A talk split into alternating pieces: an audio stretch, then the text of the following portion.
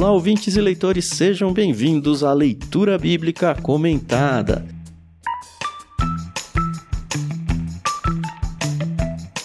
Eu sou o Thiago André Monteiro, arroba Vulgutan. Estou aqui com a Carol Simão e com um convidado que daqui a pouquinho a gente vai apresentar. E estamos aqui hoje para lidar com aquele intervalo entre livros bíblicos, né? A gente terminou agora o, livro de Oséias, a gente vai começar depois o livro de Efésios, mas entre esses dois livros a gente vai fazer três capítulos em Salmos. A gente vai hoje no Salmo 5, então nas próximas semanas ainda virão Salmo 6 e Salmo 7.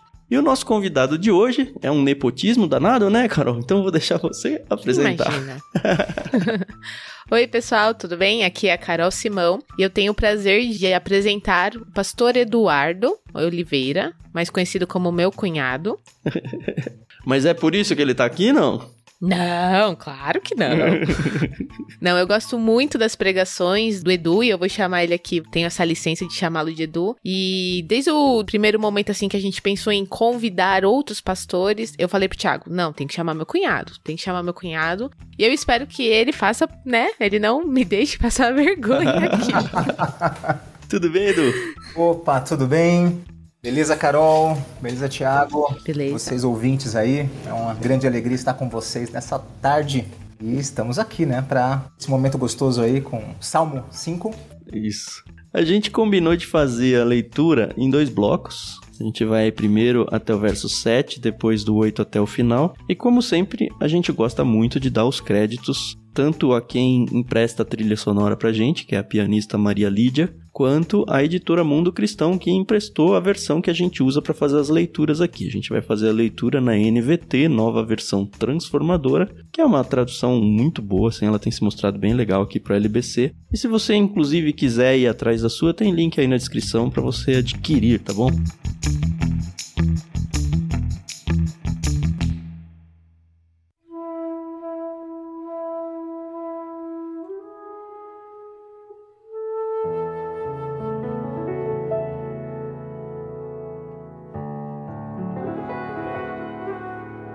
Gente vai fazer as duas leituras. A Carol pediu para não ler, né? Uhum. A única que não tem problema de garganta, né, na semana. Ah, mas... É verdade, né? Não tinha pensado isso. Estou na recuperação ainda. É isso pois aí. Pois é. Mas o Edu vai começar então lendo dos versos 1 até o verso 7, depois eu faço a leitura do resto. Vamos lá, Edu. Vamos lá.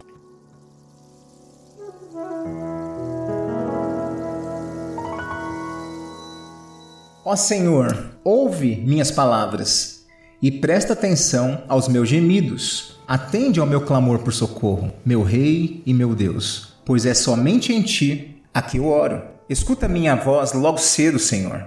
Toda manhã te apresento meus pedidos e fico à espera. Ó Deus, tu não tens prazer algum na maldade, não toleras o pecado dos perversos. Os orgulhosos não terão lugar em tua presença, pois odeias todos os que praticam mal. Tu destróis os mentirosos, o Senhor detesta assassinos e enganadores. Por causa do teu grande amor, entrarei em tua casa, adorarei em teu templo com profunda reverência.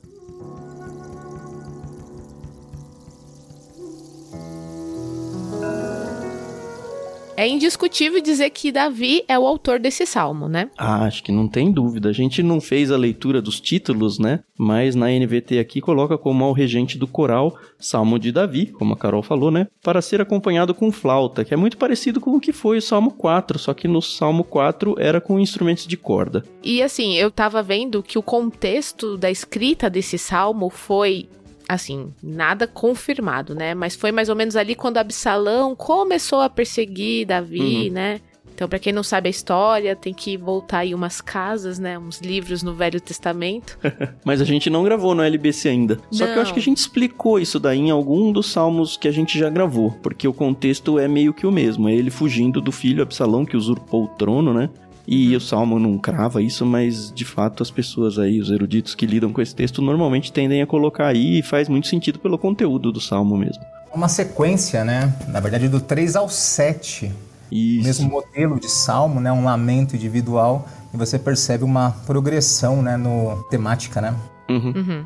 E aí eu vi que dá pra gente dividir o Salmo 5 em três partes, assim, principais. Apesar da gente ter dividido aqui a leitura em duas partes, mas a gente consegue dividir os primeiros três versos como sendo o clamor, né, de Davi uhum. pela intervenção divina. Depois, do 4 ao 7, fala sobre a grandeza da justiça e da misericórdia de Deus.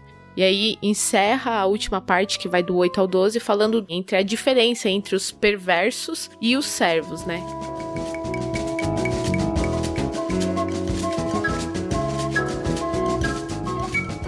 É, olhando para esses três primeiros, é muito comum de poesia hebraica isso, né? A questão da repetição.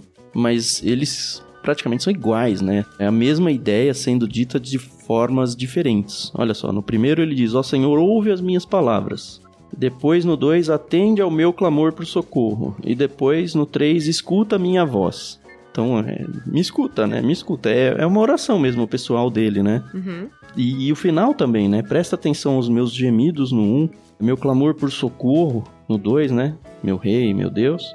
E no 3, apresento os meus pedidos e fico à espera. Aliás, nesse 3 tem um negócio muito interessante que teve acho que um autor só dos que eu pesquisei que mencionou, mas eu gostei muito da ideia. Ele diz que aqui a palavra usada no original, aqui no hebraico, ela tem uma conotação de exército assim. E se a gente for pensar, se for realmente esse contexto do Absalão, ele tá junto com os seus notáveis lá, né? O seu exército pessoal. Então, não é só uma questão de, olha, eu vou orar aqui. É meio que, olha, eu estou como uma sentinela, como alguém que fez um pedido, escuta a minha voz logo cedo, toda manhã te apresento meus pedidos, esse apresento que tem o senso de exército. E fico à espera, como se ele tivesse ali em posição de sentido formal, aguardando essa resposta de Deus. Eu gostei bastante desse detalhe, assim, que se a gente não vai atrás, não vai descobrir isso nunca, né? Eu tenho a mesma ideia, né? Chamada marcial, né? Pela manhã o, o batalhão se apresenta e ali ele faz o clamor. A Carol falou de divisão tripla, né? Eu vou pela linha do Carlos Oswaldo, né? Quem é da, da área teológica, né? Do estudo dos salmos, uhum. né? Quando você vai lá pro lamento, normalmente o lamento do indivíduo se divide em cinco. Tem até alguns teóricos que dividem em sete, né? O não lamento do indivíduo, né? Eu dividiria em cinco, mas eu entendo a formação em duas ou em três, porque você acaba aglutinando a segunda parte, o lamento, né? Porque o Carlos Oswaldo ele usa aquela ideia do clamor inicial, né? É o ó oh, Senhor, sempre num lamento, né? E daí ele segue para a chamada do apelo, né? Bem interessante isso. Eu gosto bastante. é, não dá para negar que esse início aqui para nós, né, como aplicação para nós, é um chamado à oração, né? É uma oração total de dependência de Davi. E se a gente for tentar se colocar na situação em que o Davi estava passando lá, de perseguição, né, de risco de ser pego e ser morto e tal, de perda do seu trono, né, mesmo que por um tempo, a gente sabe que depois ele vai voltar, mas ele provavelmente não sabia disso, né? Mas essa dependência total do Senhor, lembra? Cara, ele ainda era o rei. Ou pelo menos ele poderia tentar reclamar o, o, trono. E ele tinha um exército com ele. Talvez não fosse o exército total ali, tinha com certeza gente junto com Absalão. Mas ele tinha um poder, não era uma pessoa única, é isso que eu tô querendo dizer. Não é como nós uhum. que estamos enfrentando os nossos problemas e a gente acorda e só tem a oração a Deus para fazer porque ninguém está com a gente. Não, ele tem autoridade e ele tem força bélica junto com ele, só que ele não não dá, não é que não dá valor, ele não conta isso no clamor dele com Deus. Ele fala: "Ó, oh, Deus, se não for da sua vontade, não vai ser". Então ele se coloca totalmente humilde e eu acho que isso é uma lição muito grande para nós, porque é muito fácil fazer isso quando a gente tá sozinho ou quando a gente não tem poderes, mas quando a gente tem poder na mão, seja ele qual for, normalmente a gente tenta resolver as coisas às nossas próprias forças. Mas a gente vê que Davi é muito diferente do que foram os outros reis, né? Ele realmente era alguém muito temente a Deus e deixa pra gente uma lição sem par.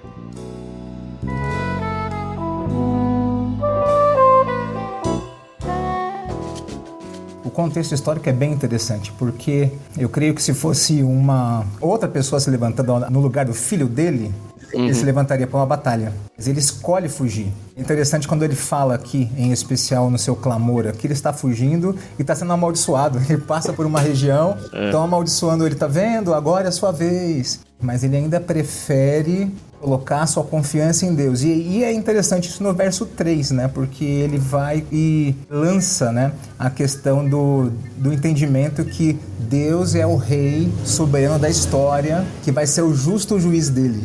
Ele não depende de outro, ele coloca diante de Deus a resposta para essa situação, para o clamor, né? Pro, algumas versões têm o grito, né? Uhum, uhum.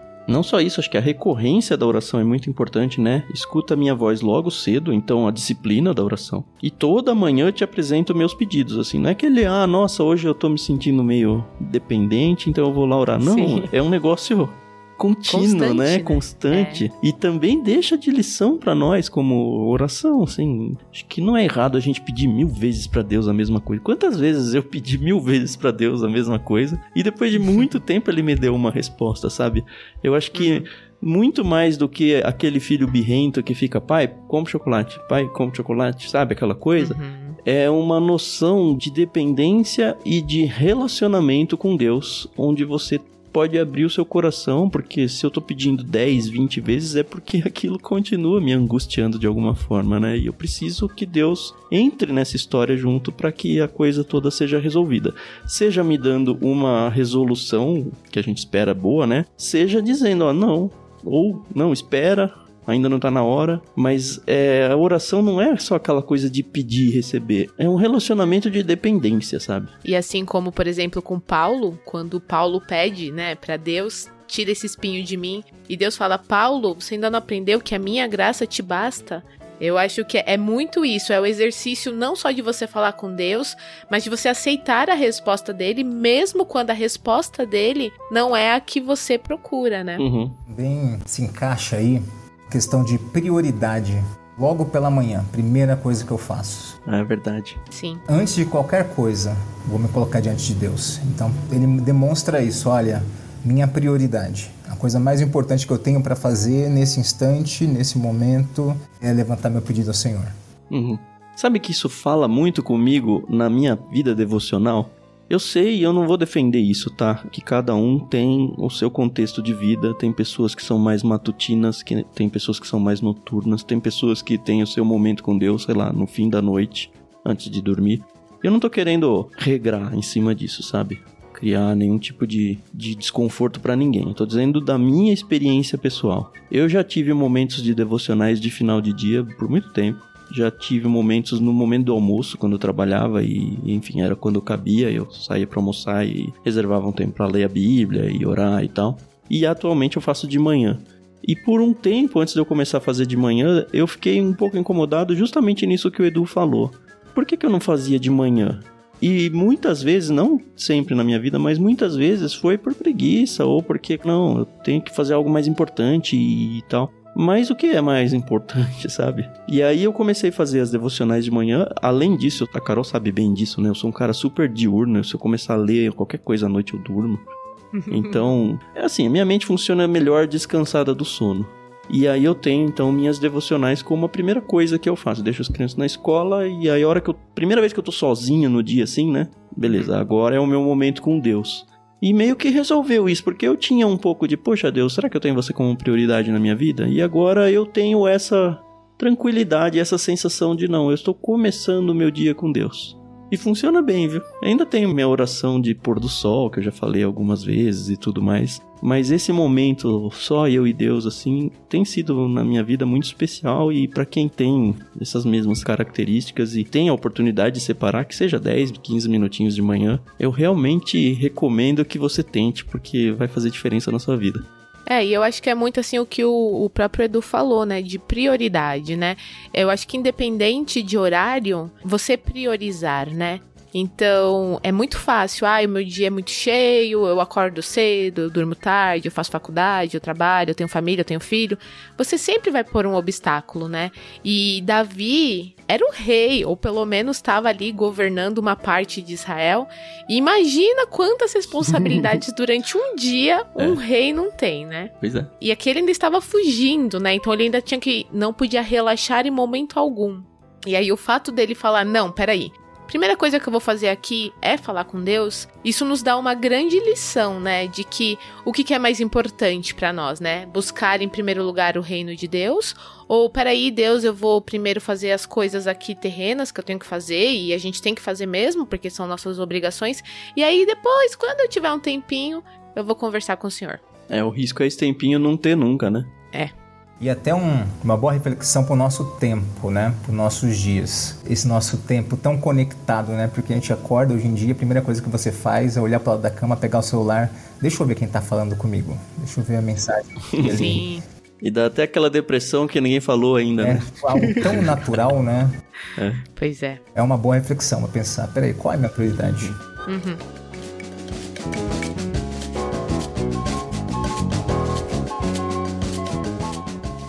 E virando para a segunda parte desse bloco 1, a partir do verso 4, né, que a gente já leu, meio que muda o assunto, seria uma quebra natural, como a Carol já propôs aí, né?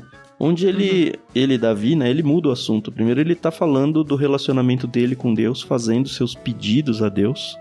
Mas aí depois ele muda e começa a falar dos seus inimigos. Não só os inimigos, mas as pessoas que são inimigas de Deus, né? Sim. Ó Deus, tu não tens prazer algum na maldade, não toleras o pecado dos perversos. Porque assim, ele está sendo perseguido, né? Então ele meio que joga até um conteúdo teológico nessa oração dele aí, falando: olha, é diferente com as pessoas que não te seguem, né? Os orgulhosos não terão lugar em tua presença. Ele dá vários exemplos aí, a gente já leu, né? Até de como Deus reage. E uma coisa que, assim, na hora em que eu tava lendo, me veio à mente. Poxa, mas o Davi então ele se considera santo, sabe? O Davi ele se considera não pecador. A gente sabe que não é. E o Davi sabe que não é. Tanto que no verso 7 ele já me respondeu esse incômodo, né? Ele fala: Por causa do teu grande amor entrarei em tua casa. Não é porque eu sou bom, não é porque eu não sou um pecador, ou não sou mal, nem nada do tipo. Não, é por causa do teu grande amor que eu vou entrar em tua casa. E ele nem sacerdote era, né?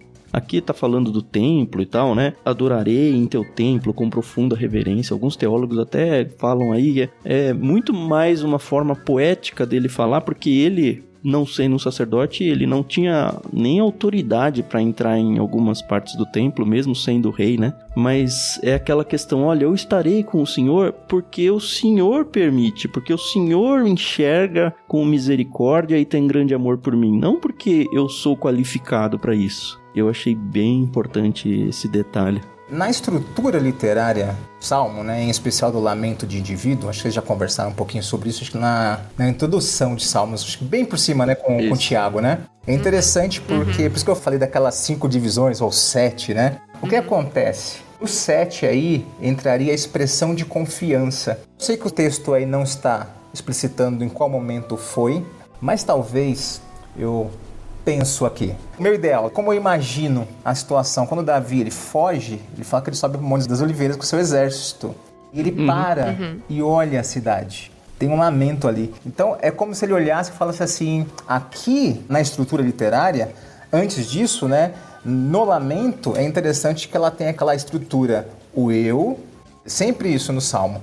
Ele fala dele, ele fala de Deus e fala dos inimigos. Então quando ele fala dele lá, lá, no início, ele fala dele, ele fala eu tô clamando, eu tô chorando, eu tô gritando pelo auxílio. Uhum. Do 4 para frente ele fala, ó, ele mostra a santidade de Deus, a justiça de Deus. E ele aproveita para entrar no inimigo. Olha, o inimigo, ele é mentiroso. ele é falso, e ele segue a sequência. Uhum. E aqui parece que é o meio da conversa, é aquela expressão de confiança. E ainda crê que vai poder voltar, entrar na cidade de novo de frente ao Santo Templo. Uhum. Acho que é como ele olhasse e falasse assim: Eu confio que ainda vou entrar no seu templo. Sim.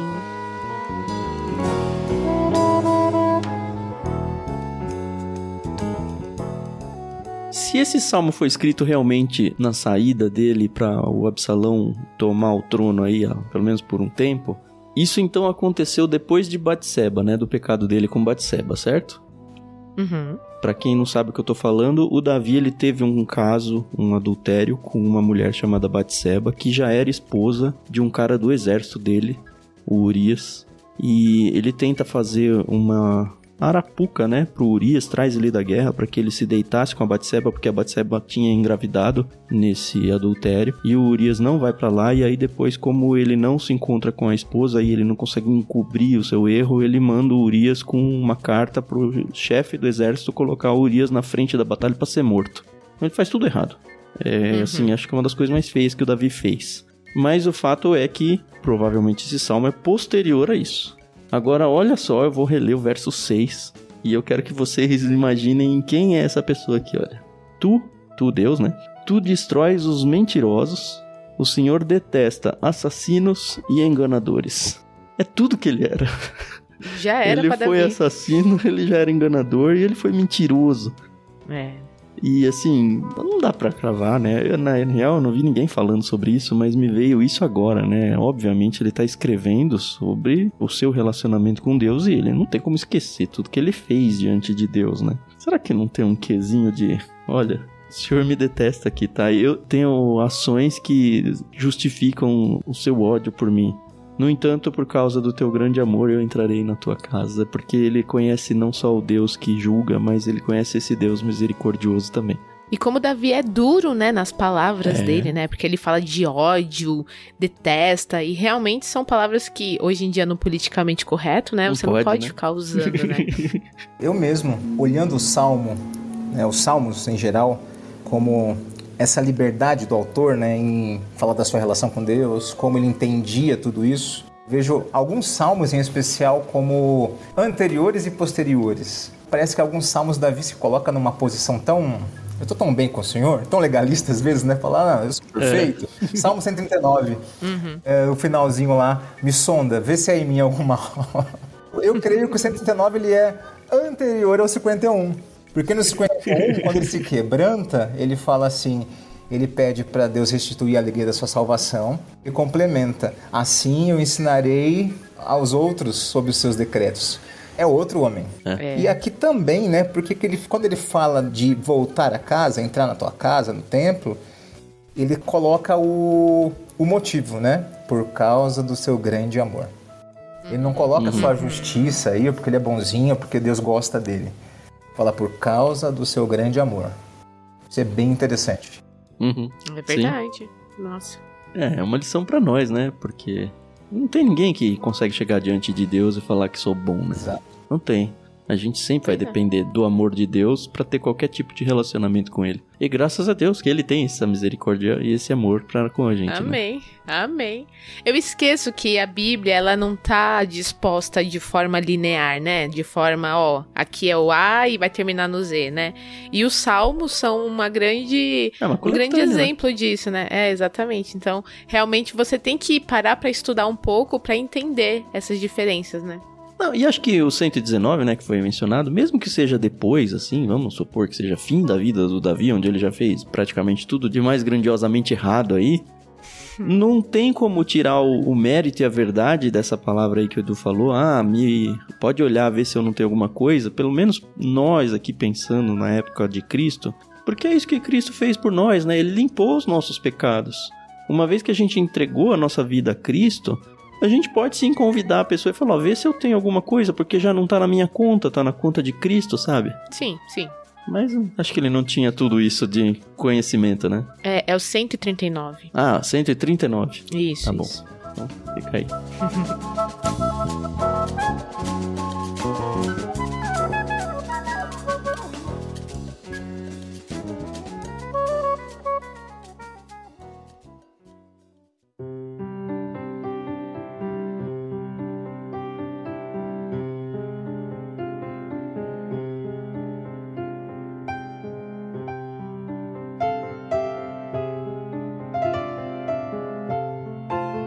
Vamos pro bloco 2? Sim.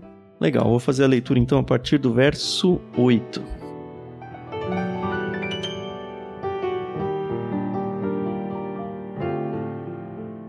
Conduz-me pela tua justiça, Senhor, para que meus inimigos não me vençam. Remove os obstáculos do teu caminho para que eu o siga. Meus inimigos são incapazes de falar a verdade. Seu desejo mais intenso é destruir. Sua conversa repulsiva como o mau cheiro de um túmulo aberto. sua língua é cheia de bajulação. Ó Deus, declara os culpados, que eles caiam nas próprias armadilhas. Expulsa-os por causa de seus muitos pecados, pois se rebelaram contra ti. Alegrem-se, porém, todos que em ti se refugiam, que cantem alegres louvores para sempre. Estende sobre eles tua proteção, para que exultem todos que amam teu nome. Pois tu, Senhor, abençoas os justos, com teu favor os proteges como um escudo.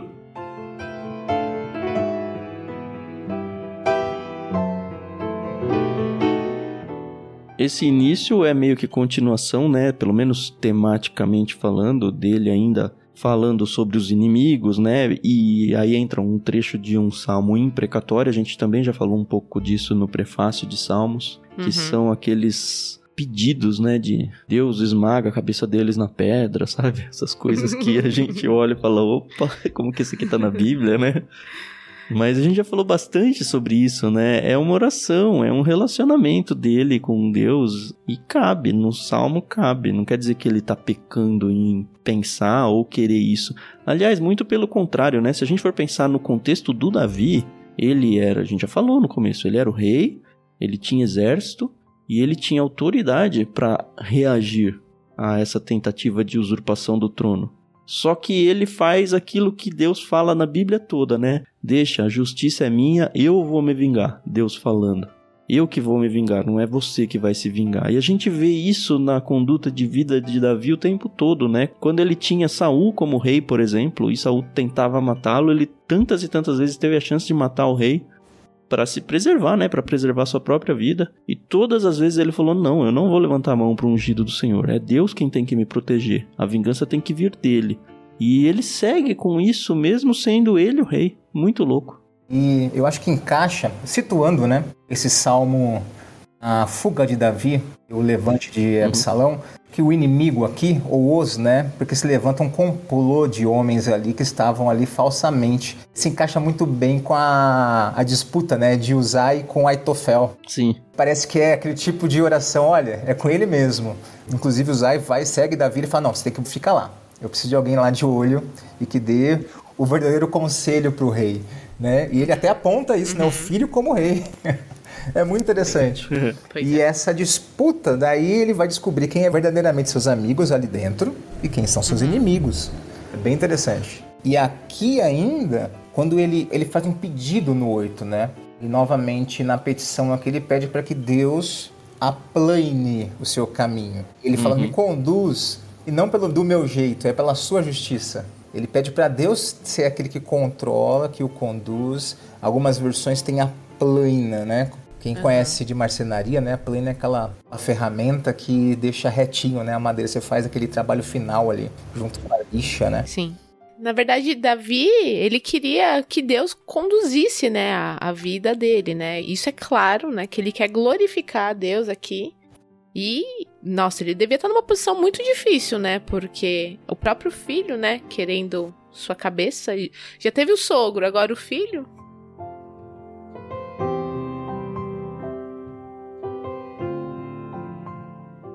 Tem um detalhezinho quase técnico, vai, interessante hum. aqui. O verso 9, eu vou ler de novo aqui, olha. Meus inimigos são incapazes de falar a verdade. Seu desejo mais intenso é destruir. Sua conversa é repulsiva como o mau cheiro de um túmulo aberto. Sua língua é cheia de badulação. Tem uma nota de rodapé aqui na própria Bíblia de Estudo da NVT que diz que a Septuaginta, que é a versão grega né, do Antigo Testamento, traz como cheio de mentiras no final aí, não cheia de bajulação. E aí tem o detalhe técnico, né, que eu queria trazer, é que se a gente for lá para Romanos, capítulo 3, onde Paulo descreve um, assim, um perfil do que é o homem pecador, né? No uhum. verso 13 do capítulo 3, olha só como é super parecido, né? Inclusive colocam lá o texto como Paulo citando esse salmo aqui, né? Provavelmente usando a própria Septuaginta. Lá diz: Sua conversa repulsiva como o odor de um túmulo aberto, sua língua é cheia de mentiras. Pois é. Não mudou nada, né? Desde a época do Davi até a época do Paulo. E até a nossa época, né? Essa é a realidade do pecador. Exatamente.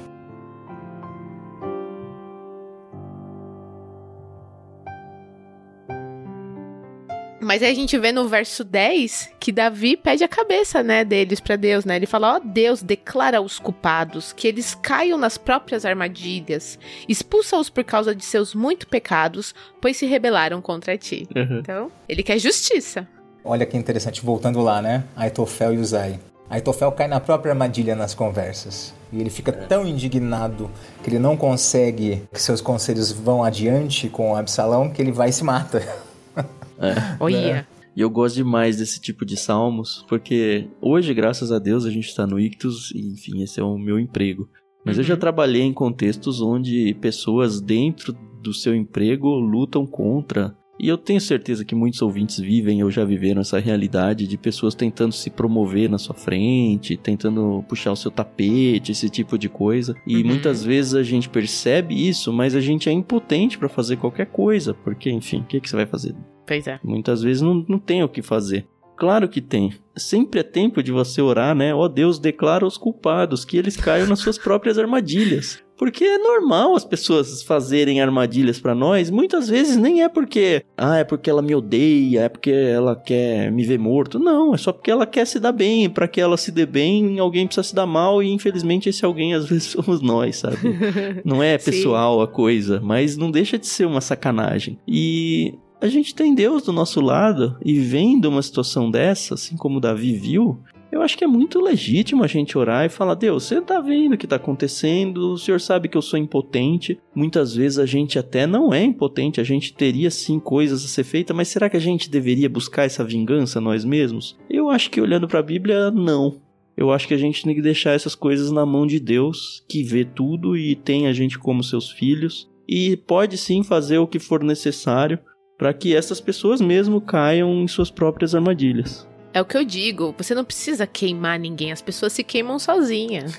Quando você falou disso, me veio à mente um contexto bíblico, né? O de Daniel. Daniel na cova Sim. dos leões. Ele foi para a cova, é... permaneceu vivo, e quem acabou no lugar dele? Aqueles que tramaram contra ele, né? É. Verdade. O cara que fez a forca pro Mardoqueu ou Mordecai, depende da sua tradução bíblica aí, no caso da Rainha Esther lá, também. É verdade. Ixi, tem tantos. Confirmando o salmo, né? Pois é. É.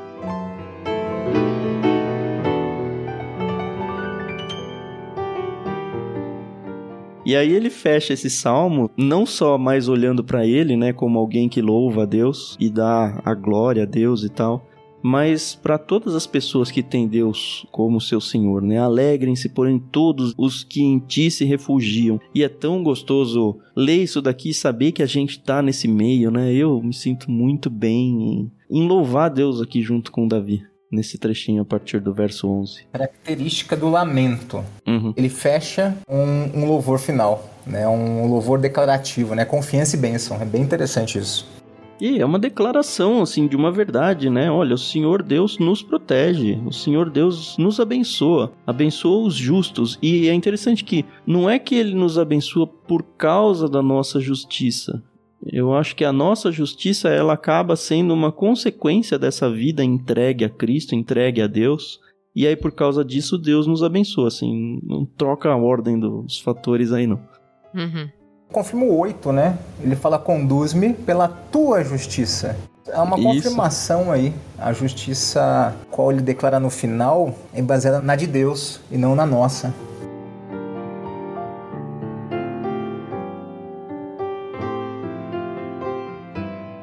Eu tô satisfeito. Eu gostei também um episódio não tão longo, né? Uhum. Mas é um salmo curto e acho que salmos normalmente eles fazem isso, né? Eles mexem um pouquinho com os nossos brios, eles nos lembram algumas verdades, eles nos ensinam a orar, como a gente já viu nesse início de programa. Eles nos mostram coisas que Deus gosta, coisas que Deus não gosta, a reação de Deus àquelas pessoas que são contra ele e principalmente, eu acho, a ação, não é reação, né? A ação de Deus àqueles que o seguem. Acho que é um, um, salmo bem quadradinho, mas que precisa existir em alguns momentos das nossas vidas para que a gente ganhe um ânimo novo, assim, dependendo do que a gente está vivendo nas nossas vidas.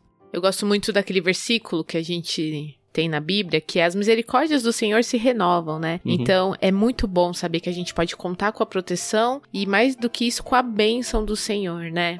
E problemas a gente vai ter, né? Frustrações, decepções, mas é bom saber que Deus continua do nosso lado, né? E nos guiando e é como um escudo, né? Então, para o que der e vier, né? Exatamente. Eu gosto particularmente dos Salmos. Eu acho bem interessante. Existe aquela crítica que a música cristã, né, música de adoração contemporânea tem que ser, por exemplo, ou não pode falar sobre, por exemplo, sobre sua sua relação com Deus, sua vida, sua intimidade, né? E tem um problema, né? Porque o salmo é isso. É o autor é. falando da sua intimidade com Deus, do seu relacionamento vivo com Deus. E eram uhum. canções de louvor, né? Não é só poesia, é uma canção, nesse caso aqui, para ser acompanhada por instrumentos de sopro. E, e uma coisa legal é a didática divina. Ele está ensinando um povo, um povo rebelde, não mudou nada, ainda ensina. Uma forma de se aprender é, é cantando, né? Bem interessante, né? Quem não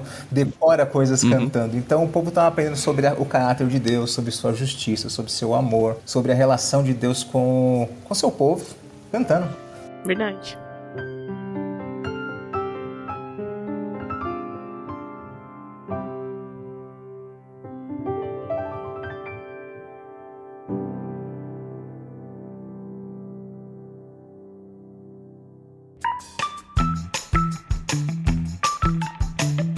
É isso. Senhores ouvintes, obrigado por estarem com a gente aqui em Salmos. A gente vai andando em Salmos muito mais devagar do que a gente vai andando nos outros livros. Normalmente são dois ou três episódios só entre os livros.